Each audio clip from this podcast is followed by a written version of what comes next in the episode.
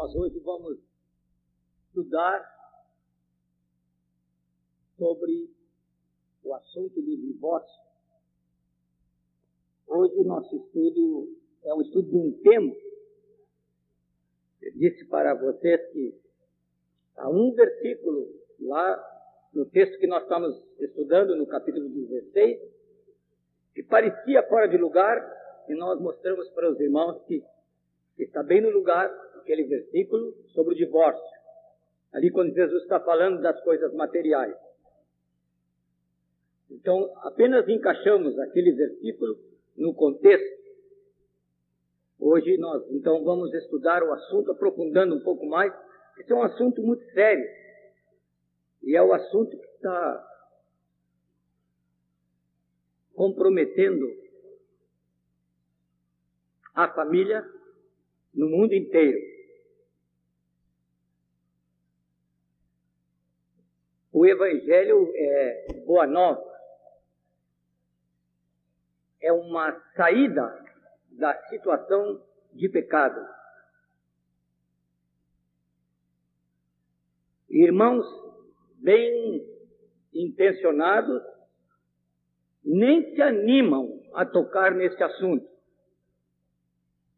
tem medo das consequências.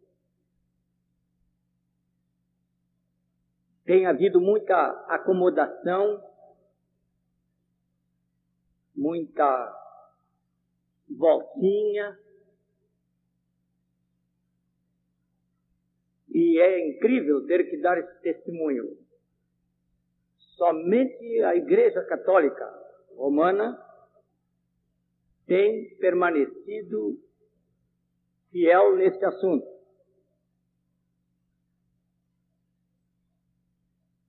A Igreja Católica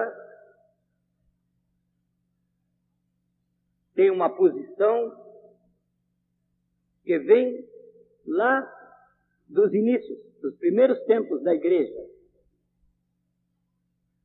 E nunca mudou sobre alguma coisa prática.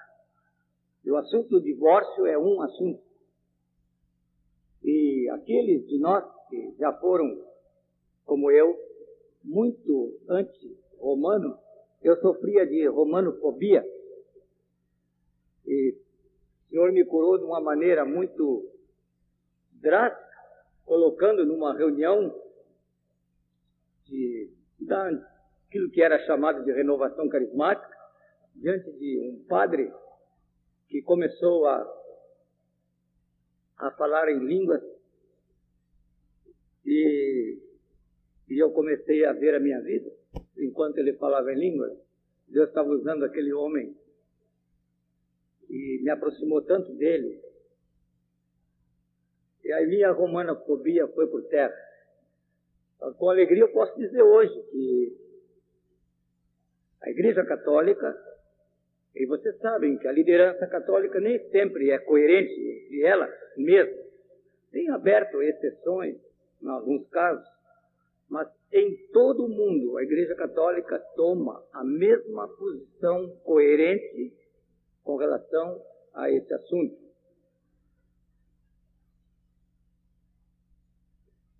Agora, entre os chamados evangélicos, nós também não somos evangélicos, nós não somos católicos, e não somos evangélicos. Isso não tem na Bíblia.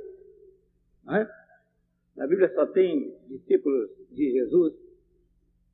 Na melhor das hipóteses, tem crente, mas dentro de um contexto bem específico. Hoje tem crente de tudo aí. Tem crente, tem carente e tem querente. É? Tem de tudo. Nós não somos evangélicos também, mas entre os chamados evangélicos há posições muito frouxas sobre esse assunto. E hoje, dando uma passadinha assim, em algumas interpretações, nós vamos tocar nesse assunto grave e sério do divórcio. Vocês estão dispostos a ir até uma hora da madrugada? Alguns aí, ó. depois eu quero ver. Quando chegar 15 para 10, eu, eu, eu, eu vou perguntar de novo, né? Você já está dormindo, Você Está com sono? Quem já chegou com sono, então é um desastre, né? Ou desperta de vez ou dorme logo, né? É, o assunto é de acordar. Vamos imaginar que alguém começou a construir uma casa, né? foi construindo, e quando já estava levantando as paredes, a casa estava bem adiantada, ele descobriu que o solo em que estava edificando a casa era de areia movediça. O que, que ele faz? Continua. Pode ser até que faça como o avestruz, que mete a cabeça na areia e deixa o corpo de fora, procurando se esconder, fugindo do problema. É um problema grave. Vai ter que parar a construção e buscar fundamentos para a sua casa, para evitar uma perda maior. A igreja em largos setores, especialmente entre os evangélicos, eu repito, tem tomado, tem construído sobre areia em relação a este assunto. Agora está descobrindo na igreja em restauração que a casa está balançando. E muitos dos mais frouxos estão descobrindo, primeiro que os outros, que estão vendo o perigo que estão correndo. Eu disse para vocês, aqui eu tenho um, um trabalho que é um, uma grande parte dele é uma tradução feita de uma obra que há um ano e meio, dois anos atrás, foi publicada nos Estados Unidos sobre o divórcio. Foi traduzido esse, esses dois capítulos que eu tenho aqui pelo irmão Swingle, que conta que numa, numa igreja nos Estados Unidos, onde há 200,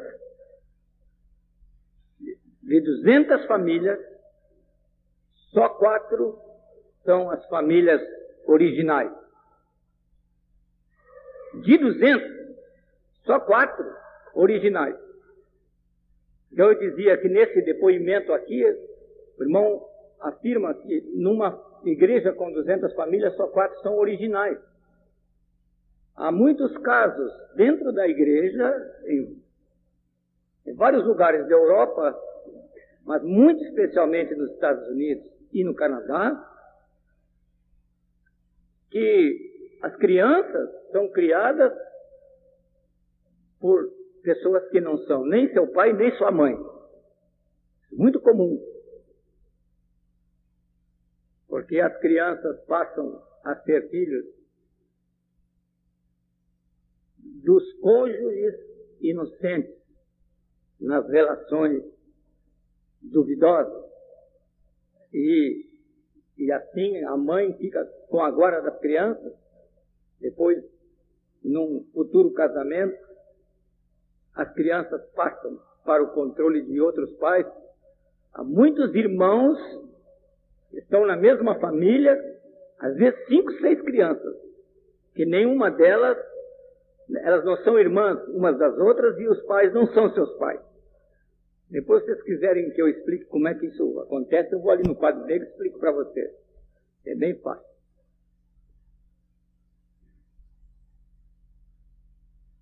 Soubemos de um caso de uma irmã casada com um cidadão bígamo. Ela ficou com cinco filhos dele. E ele tinha duas famílias, sendo que ela não era a esposa. Aí se converteu. Isso aconteceu lá na Argentina. Os irmãos falaram para ela, quando ela se converteu, que a sua situação era de adultério. Ela disse: Eu tenho cinco filhos. E os colegas perguntaram para ela se ela estava disposta a pagar o preço de viver fora dessa situação de pecado? Ela disse que sim. O homem a deixou, ela ficou com as cinco crianças, e como já é um caso de anos atrás, as crianças cresceram, alguns já estão casados, e a irmã permaneceu fiel ao Senhor e a igreja cercou-a para cuidar dos seus filhos com ela. Seus filhos se formaram, se educaram e se casaram. E dois dos seus filhos acompanham a mãe no meio do povo de Deus, firmes na fé.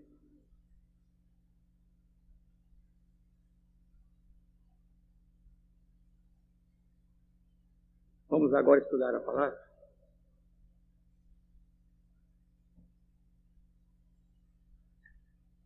Vamos começar lendo Gênesis, capítulo 2, versículos 21 a 24. Muito importante ver como foi no início, porque depois nós vamos ver o que Jesus disse. E ele fala sobre este início.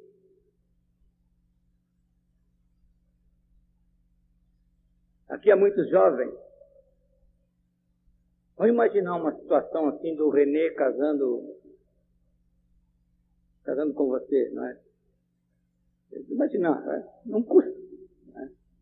E não tem nenhuma sugestão aqui no meio, não, que não tenho vocação para Santo Antônio. O Renê e a Karina vão casar. Aí na hora do casamento, o Renê diz assim: Bem, Karina, eu vou casar contigo mas quando eu me cansar de ti, não é? A gente tem um recurso. Sabe qual é a resposta que a Karina daria? Tenho certeza. Bem, trata de procurar outra agora, porque eu já me cansei de ti.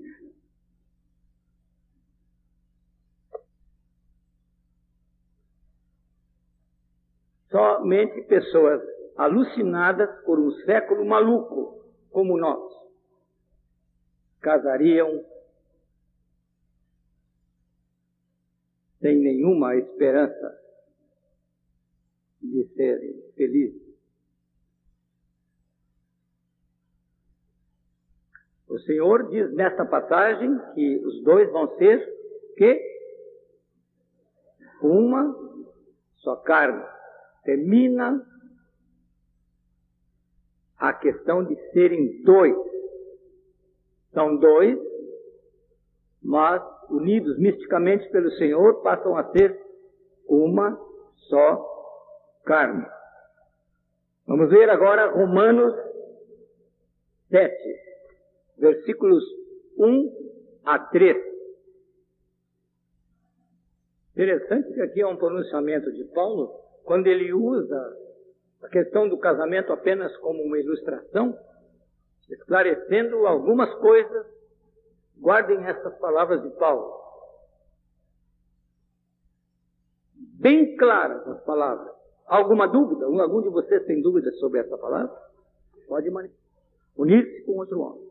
É, aqui está entendendo casamento, né? Se ela se unir com outro homem, será dor. Né?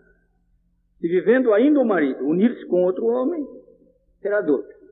Se unir de qualquer jeito, né? Unir para uma relação sexual ou unir em novo casamento pelo divórcio, tanto faz. Né? Mas está bem claro. Se morrer o marido, estará livre da lei e não será adúltera se contrair novas núpcias. E está bem claro que se trata de casamento, não se trata apenas de uma relação sexual, porque diz se contrair novas núpcias. Não é? Portanto, não há nenhuma dúvida que não se trata apenas de um relacionamento sexual adúltero. Está falando de separar e casar de novo. Mas vamos voltar aí. Vamos ver o nosso texto, que foi o texto básico, que encontramos no nosso estudo de Lucas. Lucas 16, 18. Palavras de Jesus. Aqui Notem que em dois evangelhos, vocês vão ver que em dois evangelhos não tem a chamada cláusula de exceção. Depois vamos explicar o que é isso. A cláusula de exceção é aquela que é mal citada e geralmente mal traduzida. Quando as pessoas dizem, a não ser em caso de adultério. Vocês vão ver que a frase está errada, está mal traduzida, não é isso que diz no texto. E, e eu estou dizendo agora que essa chamada cláusula de exceção não tem no Evangelho de Lucas e não tem no Evangelho de Marcos. Tem em dois lugares no Evangelho de Mateus, como nós vamos ver. Vamos ler agora o Evangelho de Marcos, no capítulo 2. Ah, desculpe, capítulo 10, versículo 2. Notem que no versículo 10 diz que em casa voltaram os discípulos a interrogá-lo sobre este assunto. Devemos nos perguntar por que, que os discípulos perguntaram em casa de novo. Jesus diz nesse texto que o divórcio tem sua origem no coração. Que tipo de coração? Duro. Diz que Moisés falou para os judeus darem carta de divórcio, em, algum caso, em alguns casos, por causa da dureza do seu coração. Quando Deus fez o primeiro casal, fez uma só carne, diz Jesus. Repete as palavras que nós vemos no Gênesis. O que é restauração, amados? O que é restauração? Um de vocês pode definir o que é restauração? Isso mesmo. Restauração é voltar à origem, ser como era no início. Restaurar a igreja, o que significa fazer uma coisa que nunca existiu? Não. Fazer a igreja conforme Jesus a fez no início. Refazer. Fazer de novo. É mais profundo que renovar, né? Renovar dá sempre uma ideia de fazer algumas transformações assim de superfície. Restaurar é estabelecer de novo, começar como era no início. É aqui está Jesus falando sobre a restauração da família em termos de como era no princípio. Veja o que Jesus diz no versículo 6. Porém, desde o princípio da criação, Deus os fez homem e mulher. Jesus está falando que tinha que voltar para o princípio, que no princípio não era como Moisés, era diferente. Jesus está se referindo de um modo especial a Deuteronômio. Vamos ler Deuteronômio, capítulo 24. Eu estou falando que Jesus se referiu porque os fariseus disseram que Moisés tinha mandado dar carta de divórcio, e Jesus diz: é isso mesmo, por causa da dureza dos vossos corações. Vamos ver a, qual é a situação em que Moisés permitiu dar o divórcio por causa da dureza do coração. Sempre lembrando que é por causa da dureza do coração. Então, Deuteronômio 24, vamos ler versículos de 1 a 4. Vamos continuar. Vamos ver se nós compreendemos esse, esse texto à luz do que está no capítulo 22, aí mesmo em Deuteronômio. Deuteronômio 22. Versículo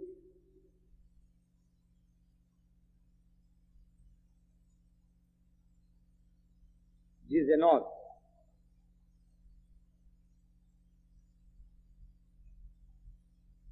Vamos ver desde antes, eu mesmo vou ler. Se um homem, versículo 13. Se um homem casar com uma mulher e depois de coabitar com ela aborrecer e lhe atribuir atos vergonhosos contra ela divulgar má fama, dizendo: Casei com esta mulher, me cheguei a ela, porém não a achei virgem. Qual é o assunto que esse homem está levantando? Qual é o assunto? O problema é que ela não era virgem. Então o pai da moça e sua mãe tomarão as provas da virgindade da moça e as levarão aos anciãos da cidade à porta. O pai da moça dirá aos anciãos: Dei minha filha por mulher a este homem, porém ele a aborreceu. Eis que lhe atribuiu atos vergonhosos, dizendo: Não achei virgem tua filha, todavia eis aqui as provas da virgindade de minha filha. Tenderão a roupa dela diante dos anciãos da cidade. Uma situação meio vexatória, não é? É? Costume do tempo, não é? Os quais tomarão o homem o açoitarão e o condenarão em cem ciclos de prata e o darão ao pai da moça, porquanto divulgou uma fama sobre uma virgem de Israel. Ela ficará sendo sua mulher e ele não poderá mandá-la embora durante a sua vida. Versículo 29. Versículo 28. Se um homem achar moça virgem que não está desposada, pegar nela e se deitar com ela e forem apanhados, então o homem que se deitou com ela dará ao pai da moça 50 ciclos de prata, e uma vez que a humilhou, lhe será por mulher, não poderá mandá-la embora durante a sua vida. Duas situações diferentes, relacionadas com a virgindade. Vamos explicar agora o capítulo 24, à luz do capítulo 22. De acordo com o que está aqui só há uma causa para divórcio. Qual é? Para essa carta de divórcio que Moisés permitiu. Qual é? Será que vocês não descobriram lendo o texto? Falem bem alto. Fala um. Sim, se a moça não fosse virgem, isso é que é considerada impureza descoberta pelo marido no casamento.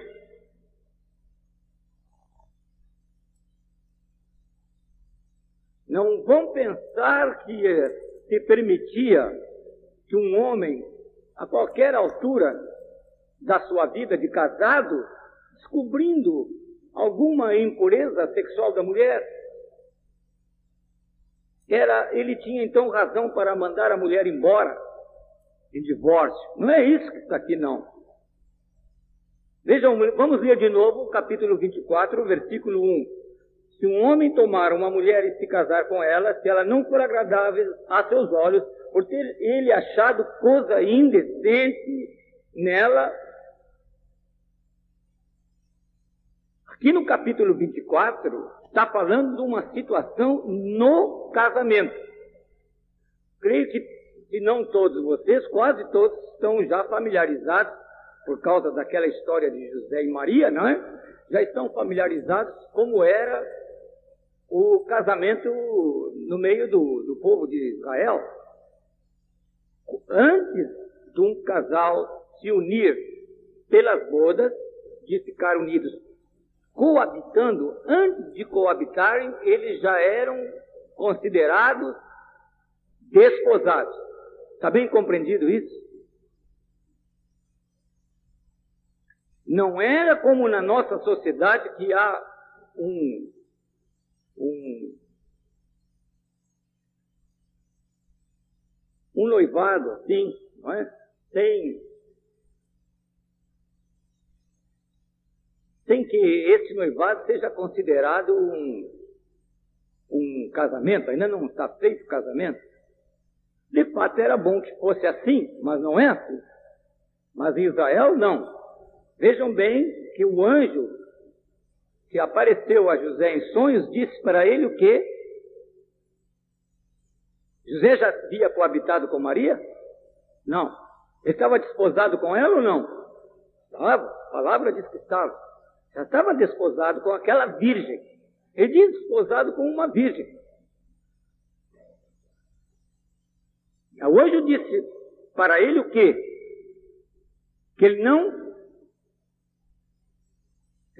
vocês estão mal de Bíblia, hein? Que, que ele não temesse a receber como esposa, por quê? Uhum. Por, ah, já estão sabendo um pouquinho mais agora, estão despertando, né? É, vejam, amados, que o que é dito a José é que ele que estava querendo deixá-la secretamente não fizesse isso. Por que, que José estava querendo deixar secretamente? Estava querendo fazer um mal para Maria? Não. O que, que ele está querendo fazer? Proteger do quê? Da lei. Apedrejada. Se ele acusa, se ninguém a acusar, ela não vai ser apedrejada. Mas se o homem com quem ela está disposada a acusar, José era de coração duro? Não era de coração duro. Vocês estão percebendo? No casamento, o homem ia descobrir se a mulher com quem ele estava desposado era virgem. Se ela não fosse virgem, ele podia dar carta de divórcio. Por que, que Moisés permitiu isso? Causa da dureza do coração de um homem não poder perdoar uma mulher com quem ele estava comprometido e que caiu em deslize. Mesmo que ela confessasse, mesmo que ela pedisse perdão, ele poderia dar carta de divórcio. Estão percebendo, amados? Estão compreendendo Deuteronômio 24? Que bom que temos um exemplo na família de Jesus.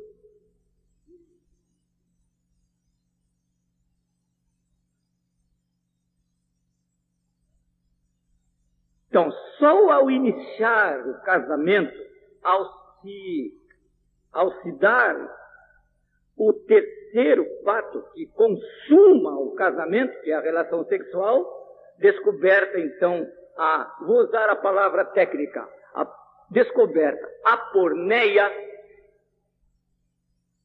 da onde veio a palavra pornográfico, pornografia, é a palavra que quer dizer impureza sexual, de qualquer tipo. Para adultério, isso também é muito importante que vocês guardem, porque lá no Novo Testamento não tem a palavra adultério, eu disse que está mal traduzido. Existem duas palavras. A palavra porneia quer dizer relação sexual ilícita. E a palavra moiqueia, se tivesse quadro negro aqui escrever por causa dos alunos de grego, a palavra moiqueia quer dizer adultério. E eu quero dizer para os amados que lá no Novo Testamento, em nenhum lugar tem a palavra moiqueia. Em todo lugar tem a palavra porneia. É uma relação sexual ilícita.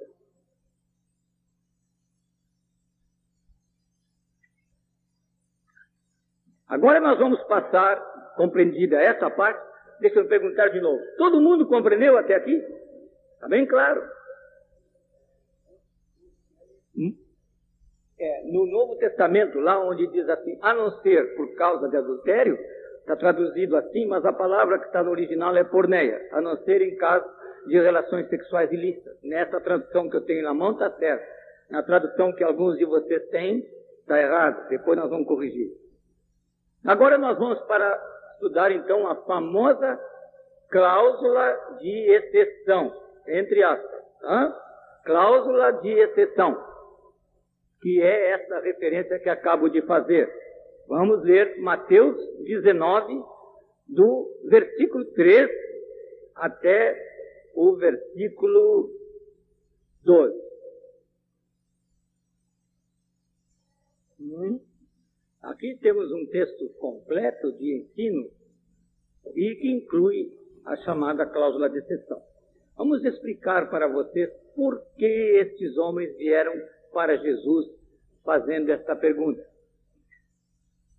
De todo o estudo que nós temos feito do Evangelho de Lucas aqui, ficou bem claro para vocês, queridos, que os fariseus sempre traziam esse tipo de questões nós vimos uma porção já no Evangelho de Lucas. Quando estes homens traziam essas arapucas, essas armadilhas para apanhar Jesus,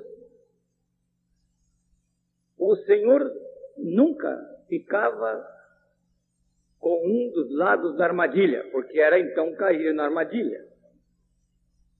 Notem que eles vieram, os fariseus vieram a Jesus perguntar, não perguntar se era lícito se divorciar. O que foi que eles perguntaram? Olha aí no texto.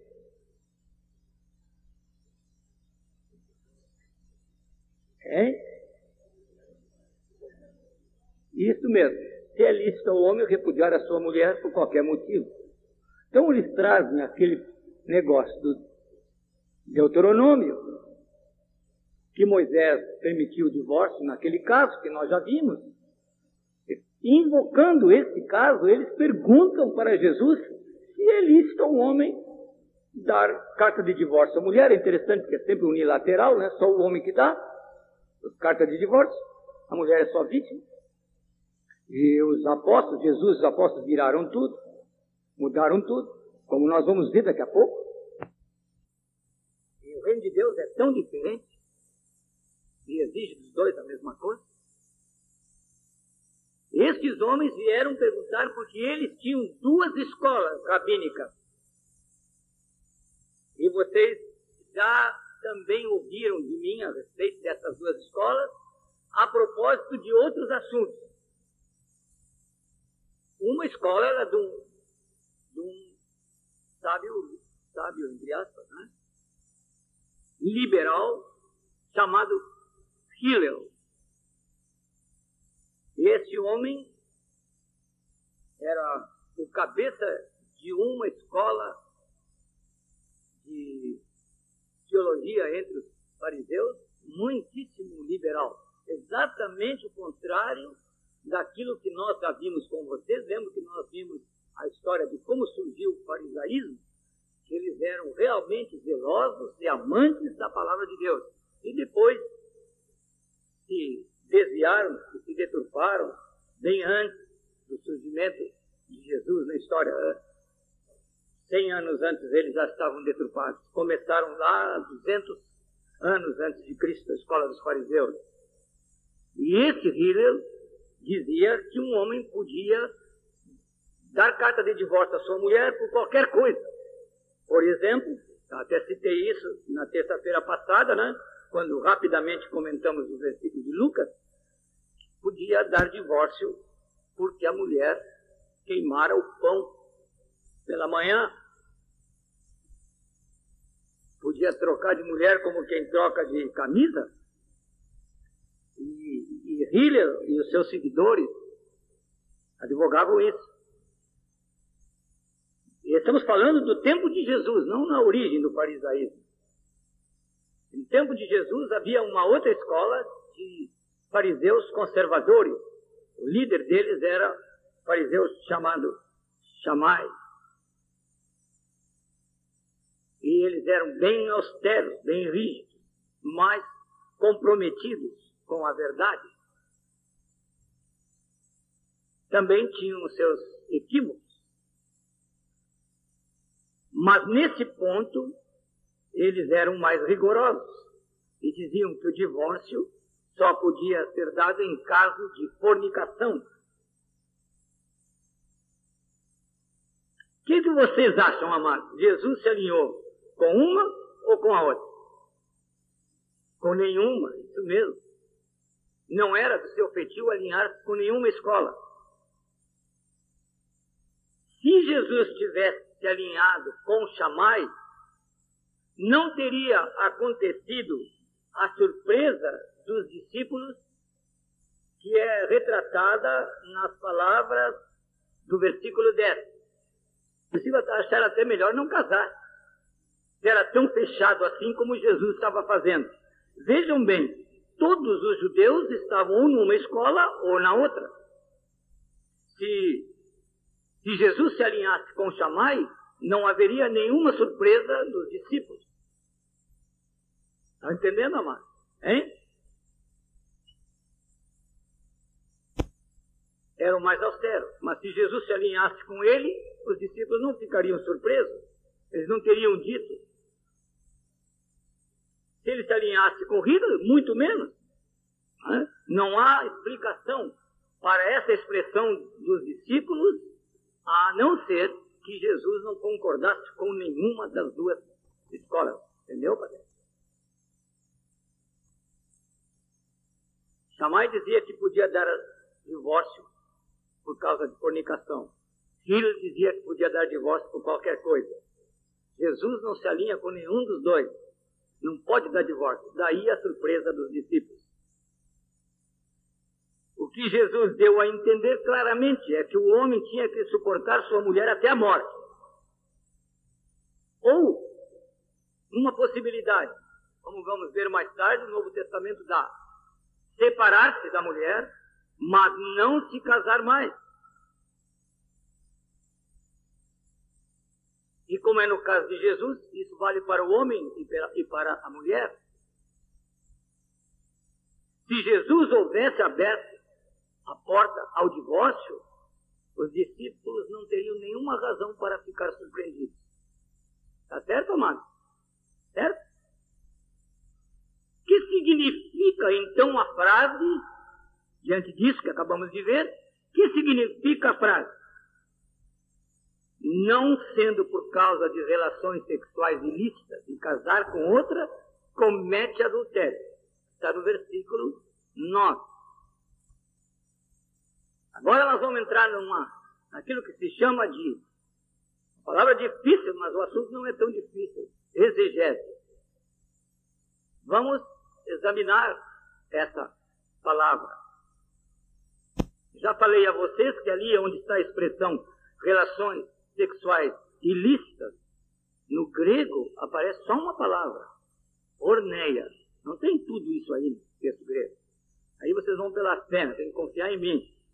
Estou dizendo para os irmãos que não tem esse mundo de palavras, só tem a expressão porneia, nada mais.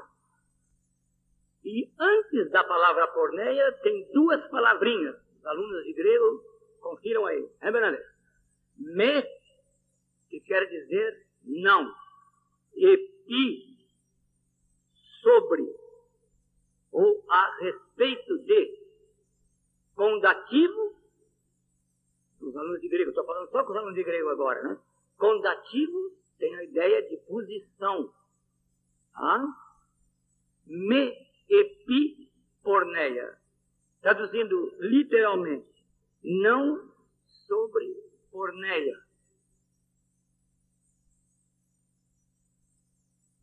Exatamente, Pierre, descobriu, entendeu a luz. Exatamente isso.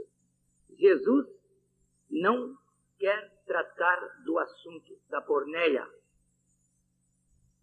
Pois eu vou dizer para vocês onde é que surgiu essa tradução que se transmitiu entre os protestantes de geração em geração. Entre os protestantes. Vou antecipar para vocês, vocês que nenhum dos pais apostólicos de a segunda geração depois dos apóstolos, cujos nomes nós temos, Inácio, Clemente, Ambrósio, etc., nenhum deles admitia divórcio com novo casamento. Nenhum. Por isso a Igreja Católica permanece, permanece assim. Clemente, Inácio, Ambrósio, Agostinho, qualquer dos pais apostólicos jamais interpretou esse texto como cláusula de exceção. Nenhum deles.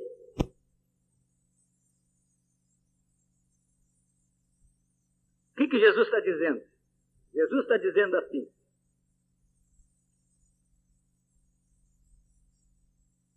nem corrível, nem como chamais, mas como no princípio. Entenderam, amados? Nem corrilhos, nem como chamais, mas como no princípio. Jesus está dizendo assim. Como seria uma tradução de acordo com o contexto? Depois vou mostrar que o contexto favorece tudo isso que estamos dizendo. Vou mostrar porque a palavra de Deus mostra bem claro. Por anos e anos eu estive com os olhos fechados a respeito disso. Anos e anos. Já defendi divórcio, porque estava com os olhos fechados. Começarmos a examinar esta palavra, nós já vemos que quando Jesus fala isso, o que, que acontece, hein? Ouvistes o que foi dito aos antigos, olho por olho, dente por dentro. Eu, porém, esse porém aí é uma briga, né? Quando vem esse porém, tudo que vem depois é o contrário do que era antes. Eu, porém, vos digo: quem repudiar a sua mulher, sem considerar a porneia, sem considerar esse assunto, Depois nós vamos ver outro texto de Mateus que tem outra expressão que também tem que ser interpretada. E casar com outra, comete adultério. Sem considerar, sem levar em conta, sem tomar em conta a questão de Cornéia, sem considerar esse assunto. E deixa-me fazer vocês lembrarem que eu disse assim: lembra-se que os discípulos perguntaram em casa? Você sabe por que, que os discípulos perguntaram em casa? Porque ele não quis considerar ali com os fariseus o assunto da porneia. Santo Agostinho, que tem toda uma escola de interpretação dos textos que falam sobre divórcio, e ele era muito forte contra o divórcio com o novo casamento, embora permitisse, como permitem as escrituras, a separação, Escrituras, eu vou dizer de saída, permite a separação. Não permite novo casamento. Não permite divórcio para o crente. Permite separação e não permite novo casamento. Pois vamos ver isso na Escritura. Santo Agostinho é bem claro e positivo sobre isto. Jesus preteriu o assunto. E ele, em vez de chamar de cláusula de exceção, chamava de cláusula preteritiva.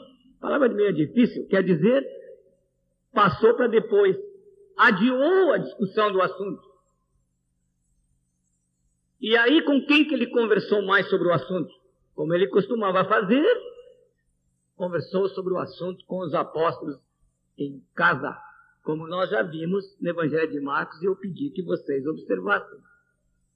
Estão percebendo como as coisas vão se encaixando? Hum, tinha. Sim, eles tinham como vocês têm. E eu. Né? Como nós temos. Nós temos interesse nas coisas que Jesus fala. Queremos entrar mais e mais nelas. Aí se explica então a referência de Jesus.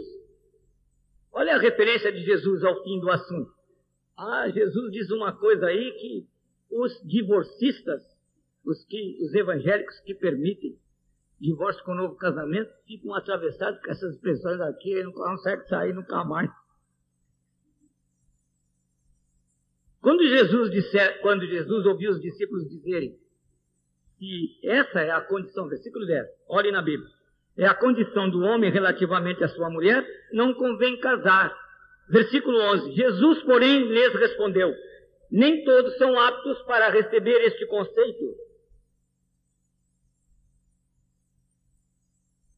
mas apenas aqueles a quem é dado. Eu pergunto para vocês, para quem é dado? Para quem é dado, amados? Para os discípulos dele, para nós. Por quê?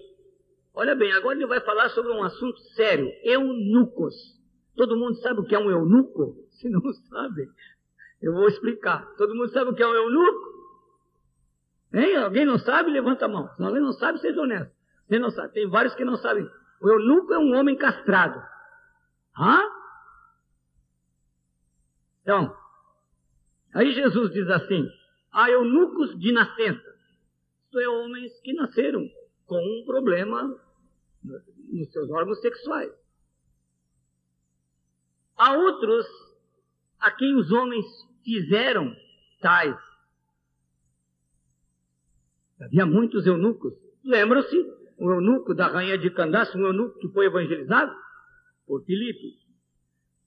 Geralmente eram homens que cuidavam dos haréns e para impedir que eles tivessem relações sexuais com as moças de quem eles tinham que cuidar, para impedir promiscuidade sexual, esses homens eram feitos eunucos.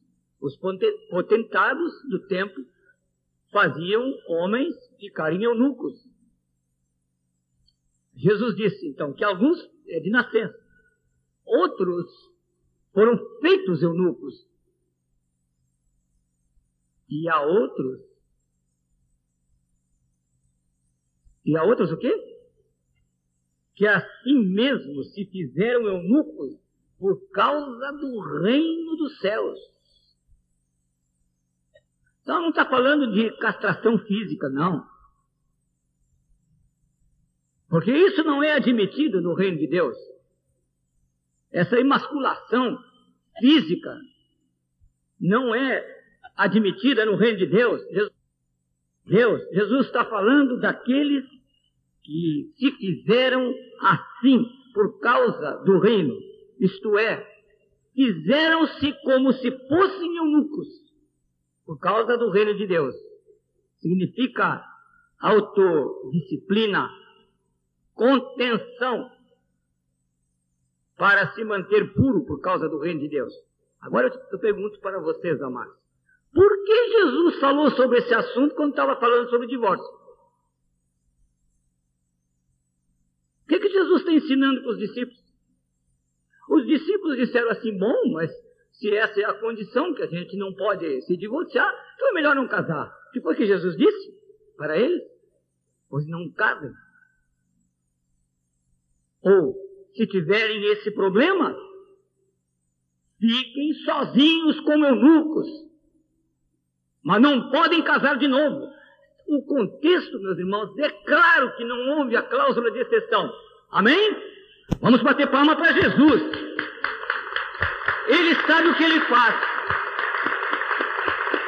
Não deixa uma coisa de fora, uma coisa oculta. O Senhor esclarece tudo, meus amados. Está bem claro no ensino de Jesus. Não entende? Quem não quer quer sofismar com a Bíblia para ajustar a sua posição. Está bem claro, amados? Então, a referência de Jesus aos eunucos, no contexto do ensino do divórcio, é o ensino que se alguém se separa da sua mulher, vai ficar assim. Ou então vai se reconciliar com a sua mulher para parar de ser eunuco. E não tem nenhuma outra saída os discípulos de Cristo não antepõem o seu gosto ou prazer ao reino de Deus. Vejam bem que o que Jesus está dizendo aqui no versículo 12 é: a outros que a si mesmos se fizeram eunucos, por causa do quê? Por causa do reino. Quem são os cidadãos do reino? Quem são? Quem são? Nós somos os cidadãos do reino. Os cidadãos, os cidadãos do reino, quando chegam nessa situação extrema, que foi referida na pergunta dos fariseus, só tem uma posição a tomar. Essa que está indicada nas escrituras. Está bem claro? Agora nós vamos passar para o outro texto de Mateus. Como eu disse a vocês, o texto de Marcos e de Lucas não tem a chamada cláusula de exceção, que agora já vimos que não existe cláusula de exceção nenhuma. Ah, deixe-me dizer uma coisa a vocês antes disso. Não, digo mais tarde. Se eu não disser, vocês cobrem aquilo que ia dizer que não disse. Né? Vamos ler Mateus 5, 31, 32. Esse era o Sermão do Monte. É a mesma chamada cláusula de exceção com outras palavras. Mateus 5, 31 e 32. Aqui de novo, em Mateus, nós temos duas vezes a mesma expressão. Aqui é quase a mesma. Só que no original não está a mesma. Por isso que eu estou trazendo. Se a frase fosse igual à outra, para os alunos de grego, se aqui fosse me epi orneia, eu não consideraria, porque aí seria simplesmente a mesma explicação. Mas aqui não é a mesma coisa no original.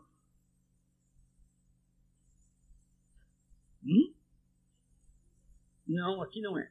Aqui é outra. Aqui eu vou explicar como é. A cláusula de exceção, a chamada cláusula de exceção, está com palavras diferentes. E aqui usa, os alunos de grego agora interessa a eles, parectos. Parectos, uma palavra só. Bem como se diz, parectos.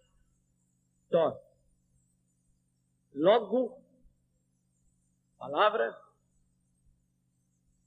porneia. Parectos logo porneia.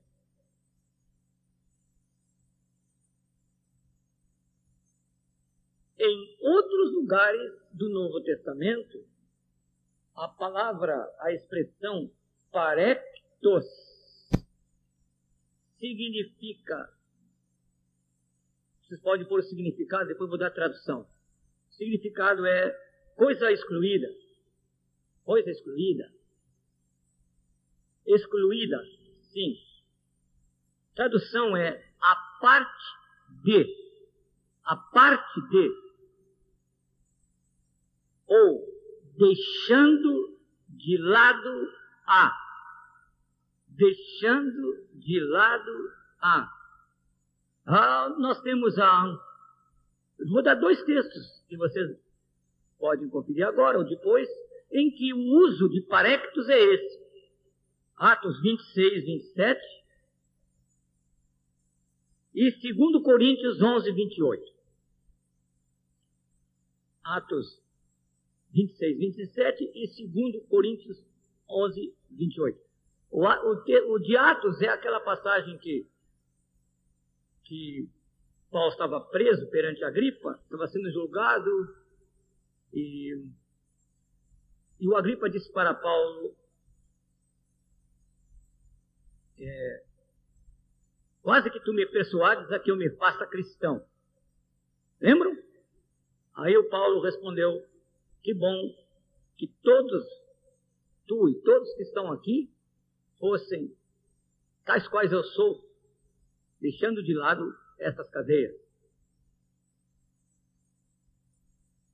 Pondo à parte essas cadeias.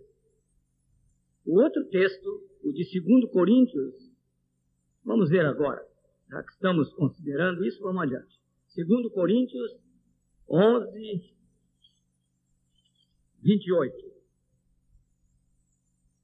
Além das coisas exteriores, há o que pesa sobre mim diariamente a preocupação com todas as igrejas. A palavra parectos é traduzida aqui por coisas exteriores, as coisas que estão de fora. Sim.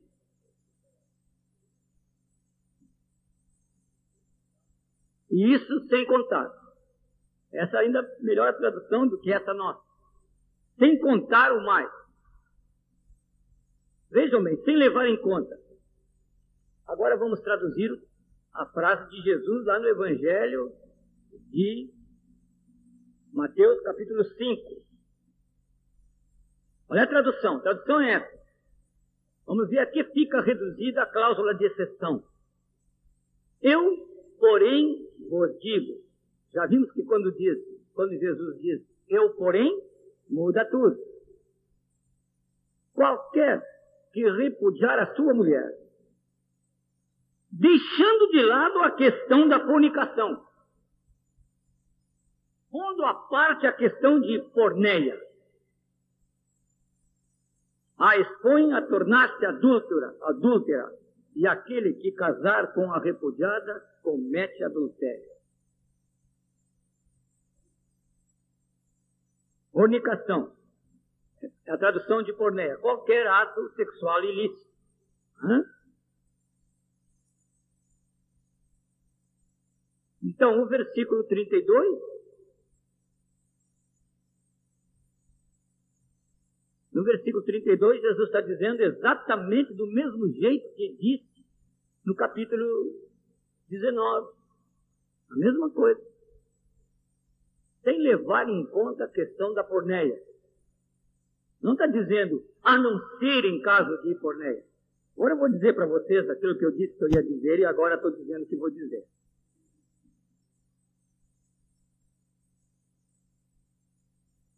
Começou isso? Fiz uma descoberta na minha própria casa com a ajuda da Lígia.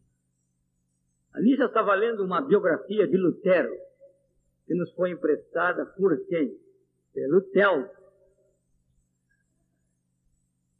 Estamos lendo a biografia de Lutero, muito boa. E bem nesta ocasião, eu estava fazendo esses estudos a respeito do divórcio. E quando eu descobri, através da apostila do irmão Swindle, quem tinha sido o responsável por essa tradução, quero dizer para vocês que é surpreendente que os autores mais respeitados entre nós na restauração da igreja, seguem a tradução que veio lá de Lutero. sem discutir. De Campbell Morgan, aquele irmão que fez o, aquele comentário do Sermão do Monte, Martin Lloyd Jones, não sei se Christian Shane, mas esses homens respeitáveis, um atrás do outro, seguem a tradução que veio lá de Lutero.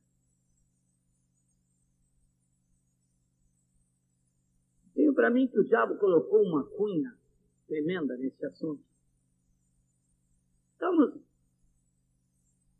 estava estudando isso e quando eu li que Erasmo, Erasmo, não o nosso Erasmo, não vamos fazer confusão. Erasmo de Rotterdam, lá no século XVI, era um filósofo, mais do que um teólogo. Foi considerado pelos protestantes um, um meio herege. Ele se pronunciou sobre muitas coisas, como a ceia do Senhor, sobre a presença mística de Cristo na ceia, sobre a natureza da igreja,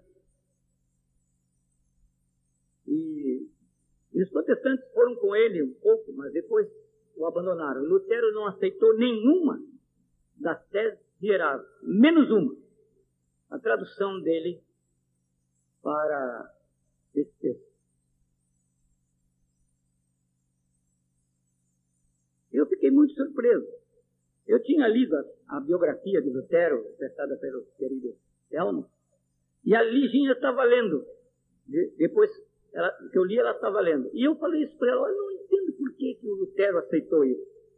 Mas está na cara. Não te lembras aqui da biografia, quando Frederico da Saxônia, que era o protetor de Lutero, estava com duas mulheres? Vocês entenderam, né, querido? O protetor de Lutero, Frederico da Saxônia, por muito tempo manteve dentro da sua casa sua esposa e uma outra mulher. E o Lutero fez vistas grossas a isso. Ele disse, ah, Lígia, me ajudasse a descobrir por que, que a tradução de Erasmo entrou contaminando toda a igreja protestante evangélica no mundo inteiro e trazendo aquela tragédia que está lá nos Estados Unidos e na Europa e agora no Brasil. Uma, uma cunha do diabo penetrou na igreja.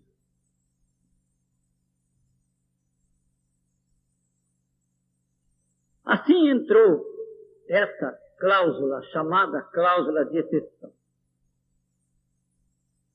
Pergunte se quanto ao ensino de Jesus ficou bem claro para todos vocês. Alguém ficou em dúvida? Nós vamos passar o ensino de Paulo. 1 Coríntios, capítulo 7, versículo 10. Antes de comentar esse texto de Paulo, quero lembrar que no texto anterior, uma coisa que me escapou que é muito importante. No texto de Marcos, que nós vemos há pouco, não o de Mateus, mas o de Marcos, também o cônjuge inocente, de acordo com o ensino de Jesus, Quer dizer, aquele que não cometeu porneia, peca e se divorcia empurrando o outro para o adultério. Isso. Hã? Então agora vem o ensino de Paulo. Vamos repisar esse texto. Ora, aos casados ordeno, não eu, mas o Senhor que a mulher não se separe do marido. E agora vem uma frase muito importante, versículo 11. Se, porém, ela vier a separar-se, o que, que acontece? Que não se case. Ou que se reconcilie com seu marido. E que o marido não se aparte da sua mulher.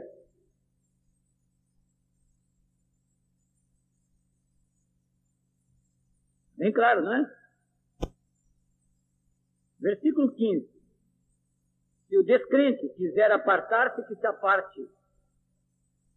Em tais casos não fica sujeito à servidão, nem o irmão, nem a irmã. Jesus tem chamado a paz. Esse versículo tem sido tão mal interpretado, interpretado fora do contexto. Se o descrente quiser apartar, se aparte. Primeira coisa, a iniciativa é de quem?